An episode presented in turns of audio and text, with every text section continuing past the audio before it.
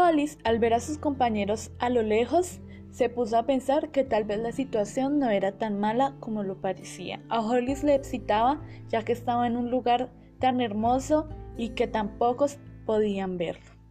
Pensó sobre lo que lo rodeaba y quienes lo hacían. Entiende que el paso por la existencia, aunque tenga momentos buenos y malos, es linda.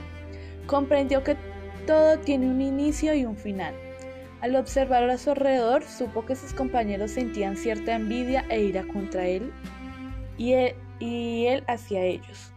Pero, ¿de qué sirven estos sentimientos?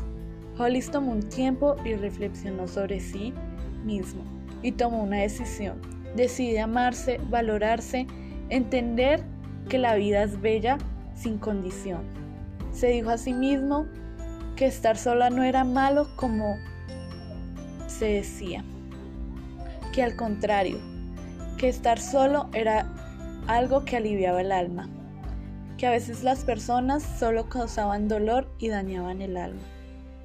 Pero sin embargo tomó un respiro y en voz baja dijo, los perdono de corazón y se dejó caer. Cayó tan rápido que parecía una estrella fugaz. Mientras tanto, un niño en la tierra alza su mirada cuando ve esta hermosa estrella fugaz. Mami, mira, dice el niño. Su madre mira y le dice, pide un deseo, pero que sea algo que realmente te salga del corazón. Pide algo bueno.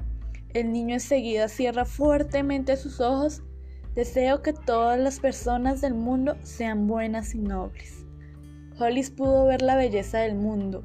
Convertido en una estrella fugaz, reparte amor y perdón a todas aquellas personas que lo necesiten. Fin.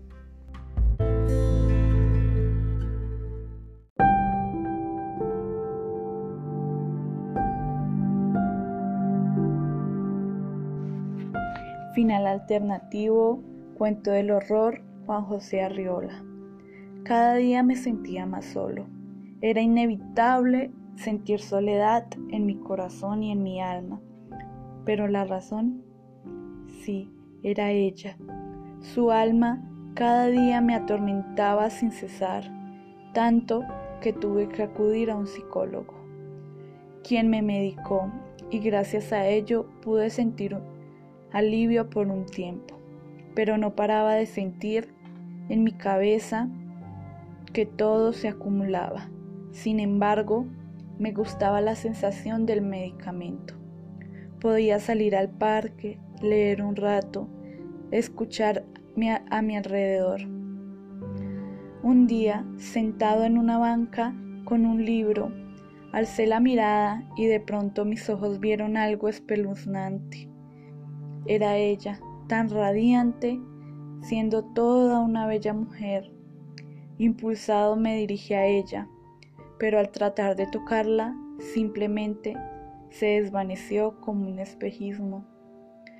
Pestañeé y me di cuenta que el efecto del medicamento terminaba. Fui a casa, pasaron los días, pero no dejaba mi sensación de tristeza y soledad. Jamás supe que hice mal.